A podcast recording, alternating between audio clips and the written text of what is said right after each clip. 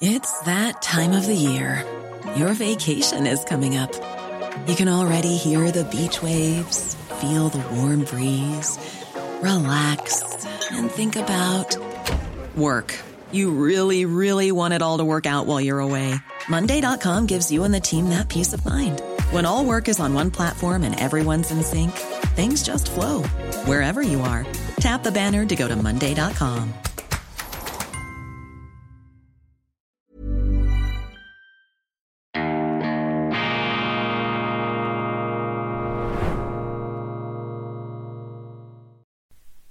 Grüezi miteinander, ganz herzlich willkommen und einen wunderschönen guten Morgen, meine sehr verehrten Damen und Herren aus nah und fern, von wo aus auch immer Sie uns zuschauen mögen. Ich begrüße Sie zur internationalen Ausgabe von Weltwoche Daily, die andere Sicht, unabhängig, kritisch, gut gelaunt am Freitag, dem 20. Januar 2023. Meine Schweizer Sendung habe ich mit einer großartigen Nachricht eröffnet, nämlich mit der Entdeckung eines neuen Planeten durch das James Webb Weltraumteleskop. Und dieses James Webb Weltraumteleskop habe ich interpretiert als Sinnbild der potenziellen Großartigkeit des Menschen, was eben herauskommen kann, wenn man zusammenarbeitet und sich nicht gegenseitig umbringt. Dieses James Webb Weltraumteleskop, das wurde ja in den Weltraum hinaus äh, katapultiert. 1,5 Millionen Kilometer von der Erde entfernt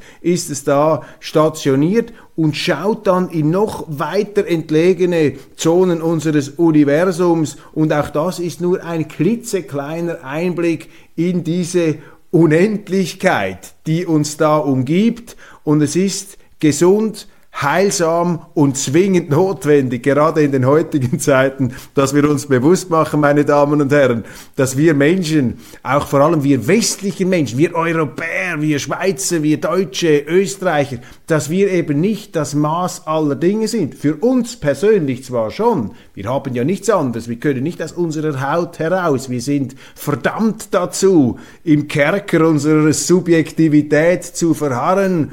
Und äh, wir wissen ja nie genau, genau, wie es da draußen in der Welt und in anderen Personen tatsächlich vorgeht, aber wir können uns ja zumindest die Mühe machen, uns ins andere hineinzuversetzen und es nicht gleich zertrümmern und zermalmen zu wollen und äh, sozusagen eine erste geistige Lockerungsübung für diese innere Öffnung, für diese ähm, osmotische ähm, sozusagen ähm, Perforierung der Grenzen unserer Subjektivität, unseres Ichs. Äh, ja, eine Lockerungsübung könnte es eben sein, einmal etwas über dieses James Webb Teleskop nachzudenken und damit über das Universum, das so groß ist, dass es unser Fassungs- und Vorstellungsvermögen übersteigt. Und dann gleich die nächste Frage. Warum gibt es eigentlich so ein Universum und warum gibt es das nicht? Und was ist hier der unbewegte Beweger, der Auslöser, die ursprüngliche Ursache, dass es das gibt? Und dann sind natürlich längst im Bereich der Metaphysik, der Religion, des Glaubens und nicht mehr des Wissens und eben auch im Bereich jener ähm, fundierten und auch segensreichen Bescheidenheit, die äh, uns Menschen doch äh, immer wieder daran erinnern sollte, dass so wie wir das sehen, dass das eben irrtumsanfällig ist. Es irrt der Mensch, solange er strebt. Wir sind so klein, wir sind so beschränkt, wir sind so unvollkommen. Also sollten wir uns nicht einbilden, dass wir zu vollkommenen Urteilen in der Lage sind. Wir können tatsächlich falsch liegen. Auch ich kann falsch liegen. Ich habe gar kürzlich mit jemandem diskutiert. Er hat gesagt, ja, aber Herr Köppel, Sie kritisieren hier immer die westliche Strategie gegen Russland. Aber stellen Sie sich jetzt einmal vor, wenn der äh, Westen tatsächlich Erfolg haben sollte, wenn man die Russen aus dieser Ukraine vertreibt, wenn sie sich eine blutige Nase holen und wenn sie dann geduckt und etwas gedrückt sich zurückziehen müssen auf ihr Territorium, vielleicht wird Putin gestürzt, wir haben nachher eine demokratische Entwicklung und das Ganze entwickelt sich zum Guten und die Ukraine wird ein unabhängiges Land wieder und kann sich auch Europa öffnen, wird weniger korrupt. Dann ist ja die Strategie des Westens aufgegangen. Würden Sie sich dann entschuldigen, würden Sie dann sagen, dass Sie äh, geirrt haben mit Ihren Mahnungen und Warnungen und Ihrer Kritik? Meine Antwort hat gelautet, ja selbstverständlich, natürlich, ich bin nur allzu gerne bereit, mich auf so ein Wunschszenario einzulassen. Und natürlich gibt es eine gewisse Wahrscheinlichkeit, dass alles gut herauskommt, das will ich ja gar nicht bestreiten, aber meine Damen und Herren, wir dürfen doch nicht die Abgründe der westlichen Strategie ausblenden. Wir dürfen doch nicht die Risiken und Gefahren, die immens sind, ausblenden. Henry Kissinger hat am World Economic Forum von einem nuklearen Inferno gesprochen. Das ist nach wie vor eine Möglichkeit. Ich sage nicht, dass sie realistisch ist, dass die Wahrscheinlichkeit über 50 Prozent liegt. Aber wissen Sie, wenn Sie einen Revolver vor sich haben mit 100 Kammern, diesen Vergleich hat mal ein amerikanischer Professor gemacht, wenn Sie einen Revolver haben mit 100 Kammern und da sind fünf Patronen drin und dann drehen Sie mal und halten sich diesen Kopf, äh, diesen Revolver an die Schläfe. Ja, dann werden sie vor Angst schlottern und dieses Risiko niemals eingehen wollen, auch wenn es kleiner ist, wenn die Chance größer ist, dass sie sich nicht erschießen, wenn da fünf ähm, Kugeln in dieser Trommel drin sind, dann dürfen sie doch das nicht machen. Und hier jonglieren wir mit einem Nuklearkrieg. Und die Leute, die das einfach leichtfertig vom Tisch wischen, die haben die Geschichte nicht verstanden, die haben die Geschichte nicht gelesen. Es gibt nichts Gefährlicheres, als wenn eine Großmacht oder eine gar geschwächte Großmacht sich existenziell bedroht fühlt. Das ist historisch gesehen immer der Moment höchster Alarmbereitschaft. Dann können irrationale, fürchterliche Dinge ähm, passieren. Ich bringe nur ein Beispiel. 1941 Japan. Die Amerikaner haben die Japaner, die da ein Imperium bauen wollten, im fernen Osten, die äh, Teile von China besetzt haben mit fürchterlichen Kriegsverbrechen. Ähm, die Amerikaner haben Boykotte gemacht gegen Japan. Sie haben den Japanern die Energieversorgung, die Nabelschnur der Existenz abgeklemmt. Sie haben ihnen lebensnotwendige Rohstoffe nicht geliefert. Das hat in dem damaligen aufstrebenden Großreich Japan, einem Kaiserreich, stolz mit uralter Tradition, existenzielle Ängste ausgelöst. Und vor dem Hintergrund dieser existenziellen Ängste haben die Japaner eine ganz folgenschwere, man könnte sagen, Harakiri-Aktion gestartet. Sie haben nämlich entschlossen, äh, beschlossen, die Amerikaner anzugreifen im Dezember in Pearl Harbor. Und äh, sie wussten, die, die japanische Generalität wusste, dass man einen Krieg gegen die Amerikaner nicht gewinnen würde. Die waren auch nicht verrückt, die waren rational, die waren vernünftig, aber sie fühlten sich existenziell bedroht und sie glaubten, mit dieser Verzweiflungsattacke eine, wenn auch nur klitzekleine Chance wahrnehmen zu können, die Amerikaner aus ihrem äh, Gesichtskreis zu vertreiben und diese existenzielle Bedrohung aufzuknacken. Und das Gegenteil ist dann passiert. Es ist zu einem fürchterlichen Armageddon in Japan gekommen mit zwei Atombomben. Aber eben, die Gefahr ist dann da, wenn sich eine Großmacht existenziell bedroht fühlt. Oder nehmen Sie Kuba 1962. Die, die Amerikaner hatten Atomraketen stationiert in äh, der Türkei. Das hat den Sowjets nicht gefallen, so nahe an ihren Grenzen existenzielle Bedrohung durch Atomraketen. Also hat Khrushchev, der damalige Generalsekretär, entschieden, okay, jetzt brennen wir den Amerikanern auch einen rein. Jetzt bringen wir Atomraketen nach Kuba. Kuba, ein unabhängiges Land damals, die können ja stationieren, was sie wollen, wie die Ukraine, die kann ja auch die NATO einfach herbeirufen, das müssen die Russen schlucken. So wirklichkeitsfremd. Die Amerikaner, John F. Kennedy damals, der fühlte sich ebenfalls existenziell bedroht durch diese geplante Stationierung und er hat Khrushchev gesagt, wenn ihr das macht, dann gibt es den dritten Weltkrieg. Dann starten wir einen Atomkrieg, da könnt ihr jetzt machen, was ihr wollt. Und das äh, Gute in der damaligen Zeit war, dass Khrushchev und Kennedy ein gewisses Vertrauensverhältnis noch zueinander hat, dass sie sich nicht in dieser ähm, geisteskranken Art und Weise dämonisierten, wie das heute Mode geworden ist, in dieser Political Correctness, in dieser ganzen Woke ähm, Überheblichkeit, die sich da im Westen in die Hirne hineingefressen hat. Die haben dann eben gesagt, nein, wir machen es nicht. Khrushchev hat die Übung abgeblasen. Nachher hat Kennedy seine Atomraketen aus der Türkei abgezogen. Da hat man noch einen Sinn gehabt für diese Geopolitik. Heute ist das weg. Man hat im Westen das Gefühl, ja, selbstverständlich, wir können Atomraketen stationieren in Polen, wir können sie in Rumänien stationieren, wir können sie auch in der Ukraine stationieren. Was ist das Problem für die Russen? Was, ihr fühlt euch bedroht? Habt ihr Paranoia? Habt ihr Probleme? Äh, lasst euch psychotherapeutisch äh, behandeln, äh, geht ab zum Psychiater oder nehmt Medikamente, einen Beta-Blocker oder irgendein ein, ein Sedativum äh, gegen Angstzustände und paranoide Anwandlungen. Das ist reine Überheblichkeit, meine Damen und Herren. Oder es ist vielleicht purer Machtwille, Machtgier, dass man hier einfach ein Game veranstaltet, ein geopolitisches Ringen, übrigens auf Kosten der Ukraine. Und diese äh, Themen, diese, äh, diese Risiken, die werden da einfach ausgeblendet und äh, das dürfen wir nicht eingehen. Und deshalb sage ich hier, ich bin noch so gerne bereit, äh, auf diese Wunschszenarien, auf das Wunschdenken zu hoffen, dass alles gut herauskommt und dass die Russen da für ihre Aggression bestraft werden, dass sie sehen, man kann nicht einfach in ein anderes Land einmarschieren, aber der Westen muss sich auch bewusst machen, welche Rolle er gespielt hat im Vorfeld dieses Einmarsches. Und da sehe ich null Bereitschaft,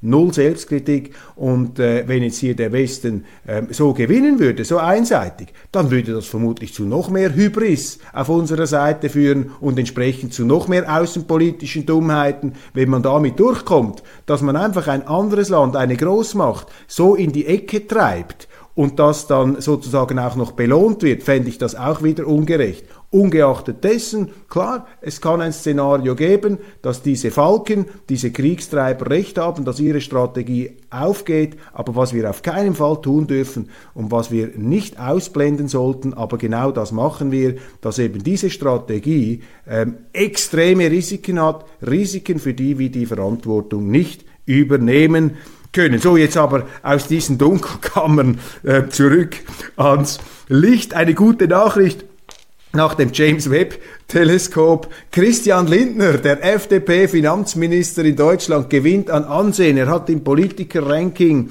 ähm, Robert Habeck überholt. Das heißt, das gibt einen Elitenradar, das äh, Magazin Kapital, glaube ich, ist da äh, der, äh, die auslösende äh, Kraft. Diese Umfrage ähm, unter den Eliten gewinnt also der FDP-Finanzminister an Ansehen, was ja nicht überraschen sollte. Die Eliten sind ja traditionsgemäß in Deutschland oder sollten es zumindest sein, FDP-nah.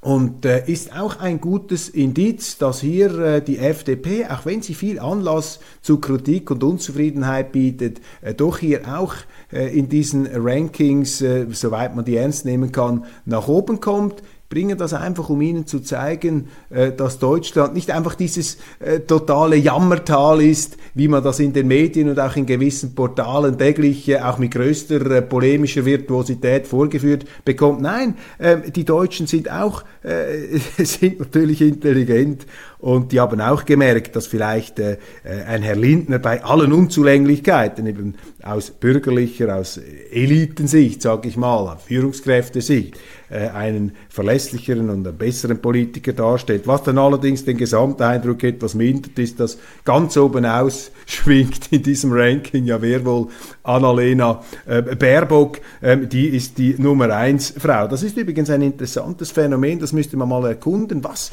sehen eigentlich die Leute in Annalena Baerbock in Deutschland? Und ich meine das absolut unironisch. Ähm, das muss einen Grund geben und sie muss auch in den Augen dieser Wähler oder dieser Befragten etwas richtig machen, dass Frau Baerbock äh, derartige Sympathie entgegenkommt. Das müsste man also gruppensoziologisch, sozialpsychologisch einmal ausloten. Wenn wir bei Deutschland sind, ich habe über die Rede von Kanzler Olaf Scholz gesprochen der in äh, Davos am, Wel am, Weltwirtschaftstreffen wie ein Schweizer Bundesrat geredet hat, sehr konsensorientiert, ähm, die Welt soll nicht am deutschen Wesen genesen, wir wollen ein Vorbild sein, wir möchten miteinander zusammenarbeiten, wir sind eher eine vermittelnde Kraft als eine Führungsnation, äh, die da äh, voranmarschiert, äh, womöglich noch im Stechschritt, äh, also meine Wortwahl. Nein, das Gegenteil, ein Konsenspolitiker, ein Konkordanzpolitiker in, könnte man sagen, bester schweizerischer Tradition. Was er dann allerdings als inhaltliches Ziel seiner Politik vorgestellt hat,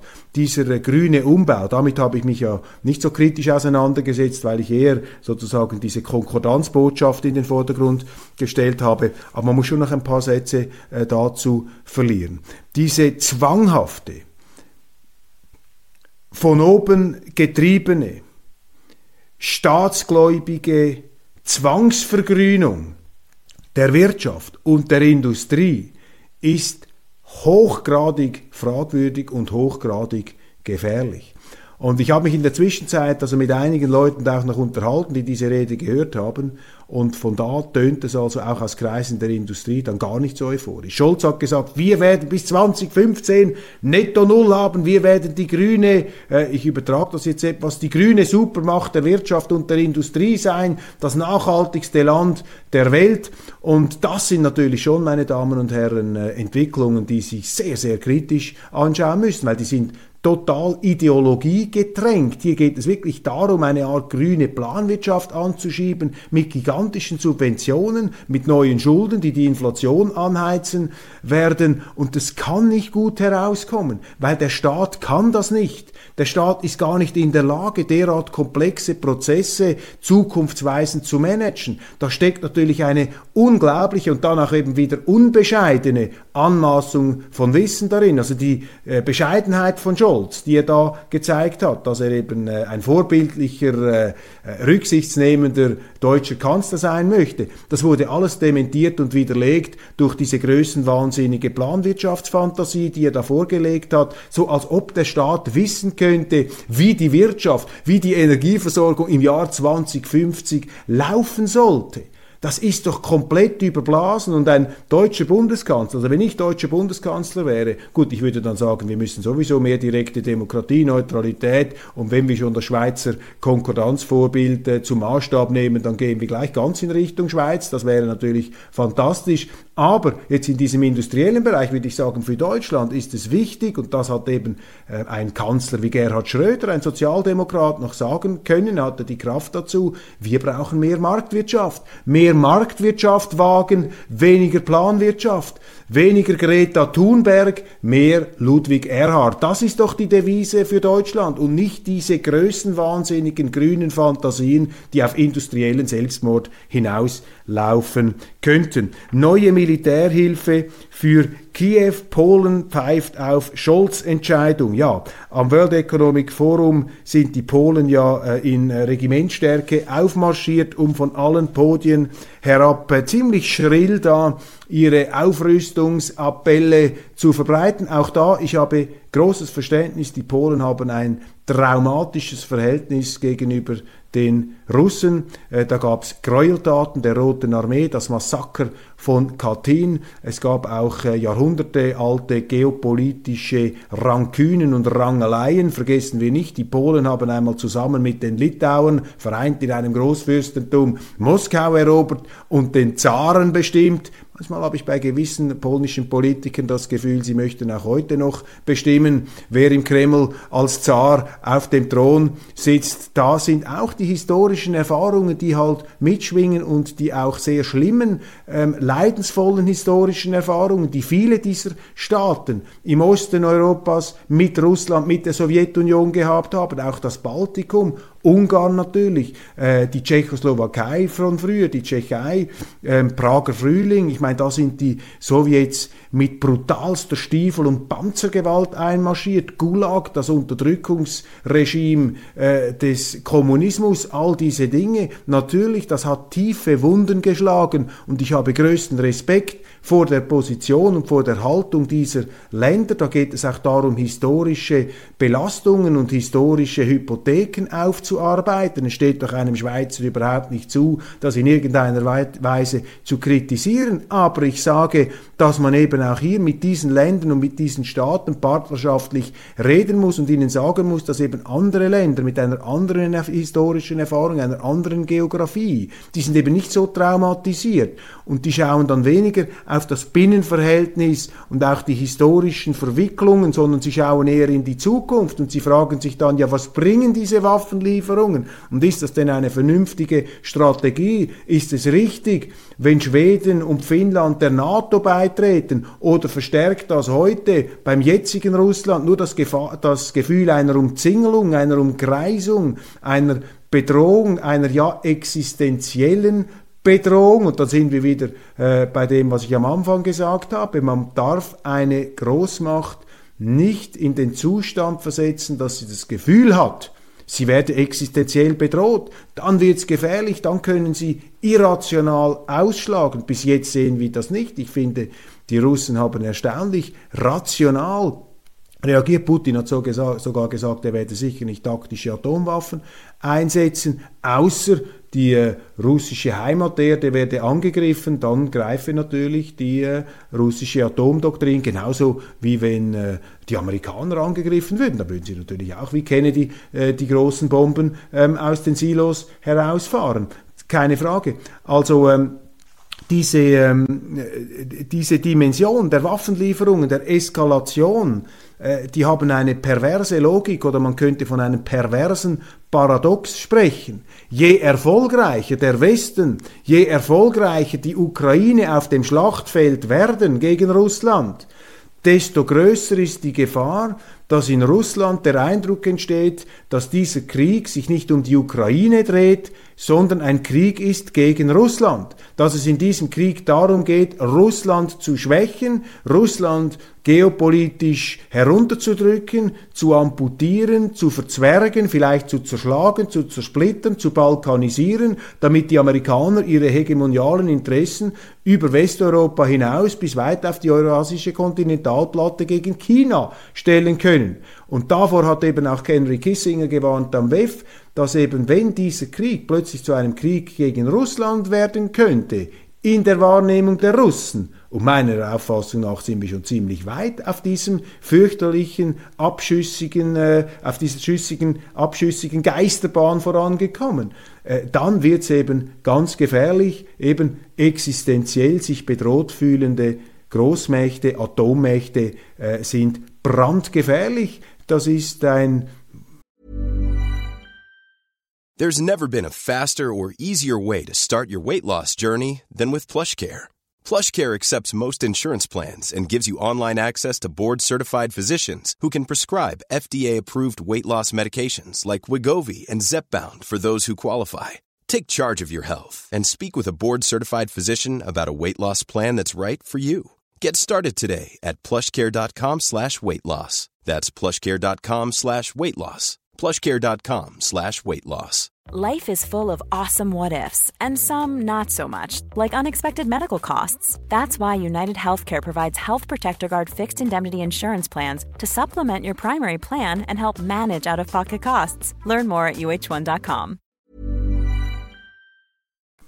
Elementarer Vorgang, wenn man so will, der menschlichen Natur oder auch der tierischen Natur, wenn sie ein Tier in die Ecke treiben, ein Raubtier, dann, dann äh, wird es aggressiv, dann fängt es an, irrational auszuschlagen. Also diese Appelle ähm, nach immer mehr Waffen, die da auch von den ähm, Medien in Deutschland äh, fast sklavisch nachgebetet werden, die haben die erschreckende Dimension, dass sie ausblenden, dass mit jeder Waffenlieferung, mit jedem militärischen Triumph die Situation eigentlich immer gefährlicher und unberechenbarer wird und eine Eskalation, auch eine nukleare Eskalation wahrscheinlicher. Das zeigt einfach eine nüchterne, realistische Betrachtung der Geschichte. Und meine Damen und Herren, wir haben keine große Erfahrung mit äh, Atomkriegen, mit nuklearen Auseinandersetzungen. Die Amerikaner haben das gemacht gegen Japan, auch aus einer interessanten Konstellation heraus. Und da darf man nicht jonglieren. Ja, gut möglich, dass am Schluss alles aus westlicher Sicht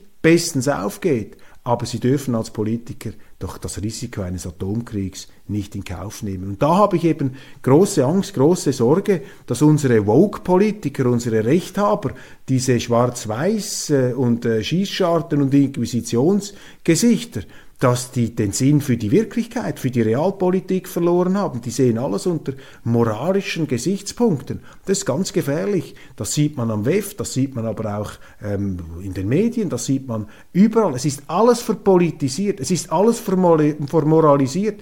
Man äh, darf gar nicht mehr offen reden. Sobald Sie ein Argument bringen gegen eine bestimmte Strategie, ah, Sie sind der Diener des Bösen, sie sind ein Landesverräter, sie sind moralisch nicht satisfaktionsfähig, sie sind moralisch nicht zurechnungsfähig, sie sind ein böser Mensch.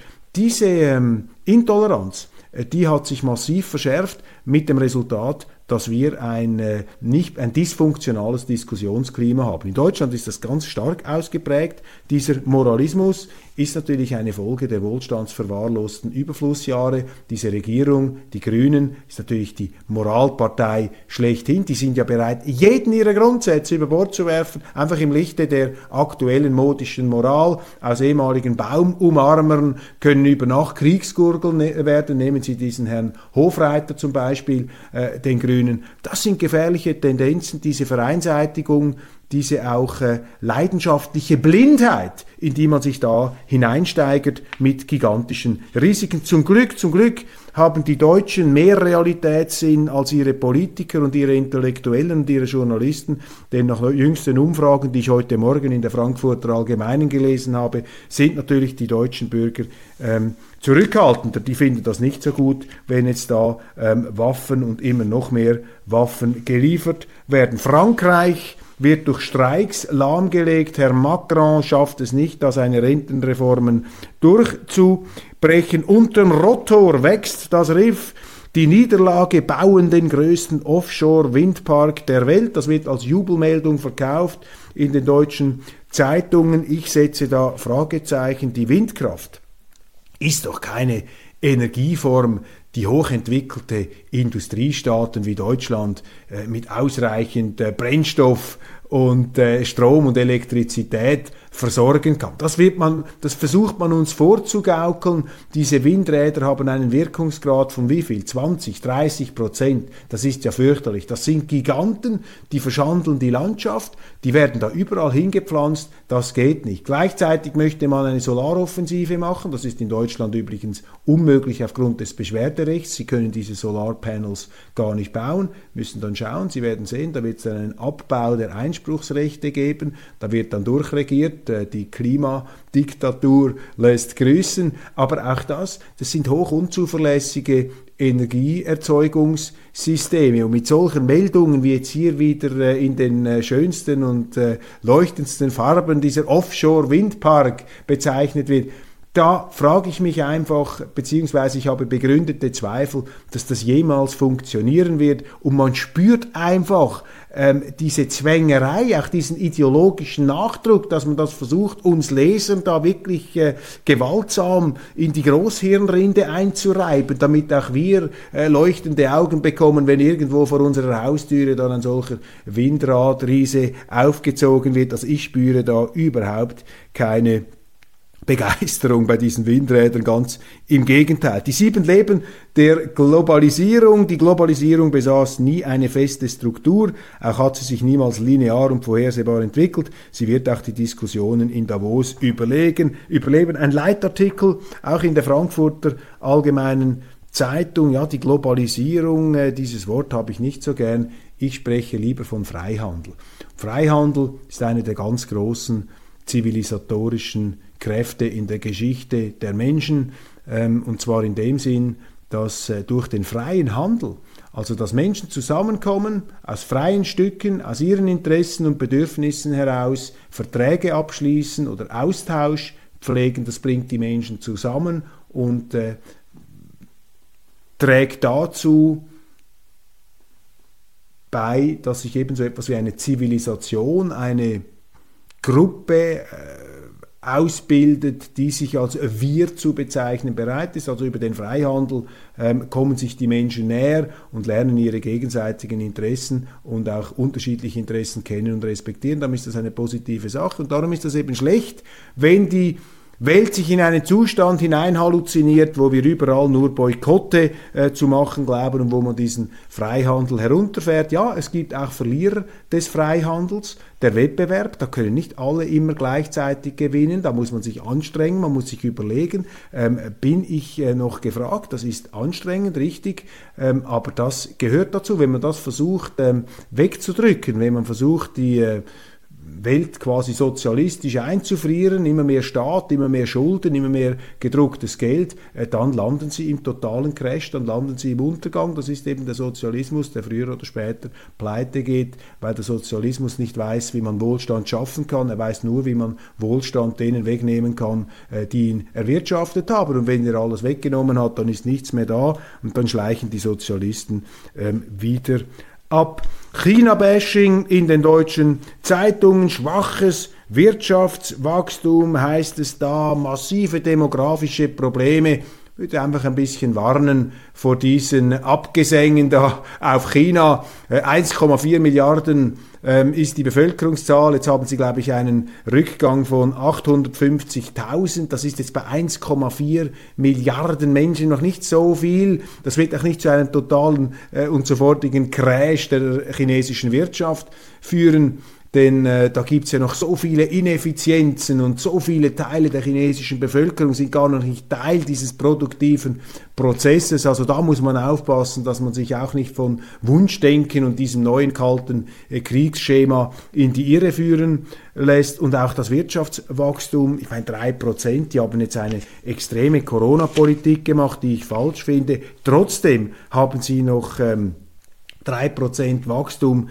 das ist äh, nicht so schlecht. Das ist also nicht, also nicht geeignet, uns da in falsche Überheblichkeit hineingleiten zu lassen. Dann eine äh, wieder typische Nachricht aus äh, Deutschland, ähm, die einfach zeigt, dass sie keine Offenheit mehr haben im intellektuellen System der frühere Verfassungsschutzpräsident äh, Hans-Georg Maaßen, der auch äh, äh, Rechtsprofessor war an der Freien Universität Berlin, da Autor eines Fachartikels in einem äh, entsprechenden äh, Werk des CH Beck Verlags, äh, der ist jetzt heraus, hinausgeworfen worden vom CH Beck Verlag, nicht weil ähm, juristisch nicht genügen würde oder weil seine Fachartikel schlecht wären, sondern weil ein anderer Professor gegen ihn intrigiert hat, gesagt hat, ja, das ist einfach ein Rechter, ein Verschwörungsrentner, das geht nicht, das ist eine Belastung und dann ist natürlich der Verlag nach anfänglicher Bedenkzeit sofort eingeknickt. Und ich staune ähm, über das Verständnis, das diesem Schritt da entgegengebracht wird, dieser wirklich lächerlichen und auch beschämenden Haltung des äh, CH Beck äh, Verlags. Ähm, ich meine, meine Damen und Herren, es gibt so viele linke bis linksextreme Professoren. Haben wir schon jemals gehört, dass irgendein Professor der Rechtswissenschaften, der Geschichtswissenschaften, der Klimawissenschaften, der Genderwissenschaften, dort ist ja der Linksextremismus geradezu Programm, äh, dass irgendwann so ein Professor von einem Verlag entlassen worden wäre, weil er außerhalb seiner ähm, universitären Tätigkeit politische Aussagen gemacht haben, die irgendeinem nicht passen. Ist irgendein bürgerlicher Politiker aufgefallen in letzter Zeit, der mal gesagt hat, diese linke Socke, die müsst ihr aus diesem Verlag hinauswerfen? Was ist das auch für ein ein Intrigantentum. Und jetzt, was machen unsere Medien? Was macht eine Welt? Was macht eine neue Zürcher Zeitung? Sogar die NZZ, die sich ja da immer noch anbietet und sagt, nein, nein, wir finden es also schon nicht so gut. Aber am Schluss haben wir doch auch Verständnis, dass sich der Verlag trennt wegen der Reputationsrisiken. Da muss man natürlich schon schauen, wenn dann auch andere Autoren abschleichen. Um Himmels Willen. Was ist denn das für eine viele weiche Haltung? Was sind denn das für Leute? Hat man denen das Rückgrat amputiert, meine Damen und Herren, nein, das ist. Und das ist ein Alarmzeichen, das zeigt, dass wir in einer Gesellschaft leben, in denen Leute, die sich diesem linken Zeitgeist nicht beugen, die unbequem sind, die oppositionell sind, die einen unbestrittenen Leistungsausweis haben, dass die einfach gecancelt werden können, wie früher in den kommunistischen Staaten. Sie kommen nicht gerade in den Gulag, aber man entzieht ihnen ähm, wichtige Grundlagen, man nimmt ihnen zum Teil auch den Brotkorb, man nimmt ihnen auch den Job weg. An den Universitäten werden sie rausgemobbt, äh, und zwar nicht die Linken, sondern die Rechten. Ich möchte auch nicht, dass die Linken rausgemobbt werden. Aber wir leben doch in einer Gesellschaft, in der jeder sein Recht auf eine freie Meinung hat. Und solange er den Rechtsstaat nicht verletzt, ist das doch ein Skandal, wenn ein Verlag, der es für sich ja in Anspruch nimmt, die Freiheit des Denkens und die Offenheit des Geistes zu verbreiten, wenn der zu einer äh, derartigen, ja, inquisitorischen Maßnahme greift. Ich lehne das entschieden ab. Ich finde das beschämend. Ich finde das äh, himmeltraurig und im Grunde müsste jetzt ein anderer deutscher Verlag kommen und sagen, so Herr Maaßen, Sie kommen jetzt zu uns. Und was ich noch viel beschämender finde für die Journalisten, ist einfach eine Peinlichkeit und zeigt ihnen, wie weit dieses Vogue-Denken auch in unseren Redaktionen, auch in den sogenannten bürgerlichen Redaktionen fortgeschritten ist, dass selbst eine Welt, die sagt, die Welt in Deutschland. Doch, doch, das ist ein richtiger Entscheid gewesen. Und die NZZ, ja, nein, äh, ist schon problematisch, aber am Ende des Tages äh, kann man das nachvollziehen, warum sie das gemacht haben. Nein, das ist nicht nachzuvollziehen. Das muss man kritisieren, weil da geht es ans Eingemachte, da geht es nämlich um die Meinungsäußerungsfreiheit und das intellektuelle Klima. Und da müsste eine Zeitung, wenn Sie das gut finden, können Sie das bejubeln, wenn Sie diese Jakobinerstimmung äh, in Ihrem Land haben möchten. Aber wenn Sie vorgeben, wie jetzt zum Beispiel eine NZZ, wir sind dagegen, wir sind für die Freiheit, wir sind die Liberalen, ja, dann müssen Sie doch das kritisieren, können Sie das doch nicht äh, äh, da in, äh, äh in rosaroten Farben äh, schön reden. Weltverfolgungsindex, Christenverfolgung hat alarmierend zugenommen. Hilfswerk Open Doors vermeldet 360 Millionen Christen weltweit verfolgt, über 5600 getötet. Das ist eine Nachricht, die ich nirgends heute in den äh, Schlagzeilen gesehen habe. Dann hat mir zugeschickt ein, äh, eine, ähm, äh, Entschuldigung, dass ich das finde, ein Horst aus Bayern hat mir zugeschickt einen sehr interessanten Artikel, in der ein Unternehmer, äh, der äh, die Ukraine sehr gut kennt, ein deutscher Unternehmer, davor warnt, die Ukraine in die EU aufzunehmen. Titel Der Anfang vom Ende der EU. Und da hat eine Lokalzeitung aus Bayern darüber berichtet. Das finde ich bemerkenswert. Das sind eben Stimmen, die viel zu wenig gehört werden. Und ähm, der äh, Zuschauer aus Bayern hat mir dann noch einen Artikel geschickt von 2014, 5. Dezember, ein Aufruf. Roman Herzog, Antje Vollmer, Wim Wenders, Gerhard Schröder und viele weiteren fordern in einem Appell zum Dialog mit Russland auf. Pikanterweise, nachdem die Krim sich losgelöst hat von der Ukraine, ist hier also eine Gruppe von Intellektuellen und ehemaligen Politikern um ähm, Kanzler Schröder, namhafte Filmemacher wie Wim Wenders haben gesagt, wir müssen nach der Krim-Abspaltung mit Russland reden. Solche Stimmen sind heute in Deutschland selten. Sie sind rar geworden. Meine Damen und Herren, aus Zeitgründen ähm, stoppe ich hier. Es gäbe noch viele weitere interessante Nachrichten, aber es gibt auch noch viele weitere Weltwoche Daily-Sendungen. Ich kann das nachholen. Ich danke Ihnen ganz, ganz herzlich für die Aufmerksamkeit. Ich freue mich, wenn wir uns am Montag wiedersehen und ich wünsche Ihnen ein wunderschönes Wochenende. Abonnieren Sie diesen YouTube-Kanal, abonnieren Sie die Weltwoche mit der Weltwoche-App weltwoche.de. Dort haben wir auch viele Artikel online über Deutschland Deutschland die andere Sicht, so wie sie das äh, in ihren Medien nicht bekommen und immer mit Meinungsvielfalt. Es ist möglich, dass ich mich irre, dass wir uns irren. Deshalb halten wir das Visier offen. Hier wird Ihnen nicht einfach eine Weltsicht eingetrichtert, sondern bestimmte Varianten und Möglichkeiten und vor allem versuchen wir immer wieder auch etwas diese Einseitigkeiten zu entlarven und ihnen aufzuzeigen, dass es eben auch andere Möglichkeiten gibt, die Wirklichkeit zu betrachten, ohne Verbindlichkeitsanspruch. Am Schluss sind Sie der Chef, Sie entscheiden, äh, was Sie mehr überzeugt, aber damit Sie überhaupt entscheiden können, was Sie mehr überzeugt, brauchen Sie eine Auswahl. Und wenn Sie keine Auswahl mehr haben, dann sind Sie nicht mehr in der Demokratie. Und das verbindet uns ja hier. Wir sind für die Volksherrschaft. Wir sind gegen diese Herrenreiter, die da immer wieder mit der Reitpeitsche dem Volk übers Maul ziehen und glauben, sie hätten die Weisheit mit Löffeln gegessen. Nein, die Völker sind oft klüger als ihre Führer. Ein weises Wort des britischen Historikers A.J.P. Taylor. Und äh, mit diesem Sinnspruch verabschiede ich mich endgültig. Alles Gute, bis am Montag.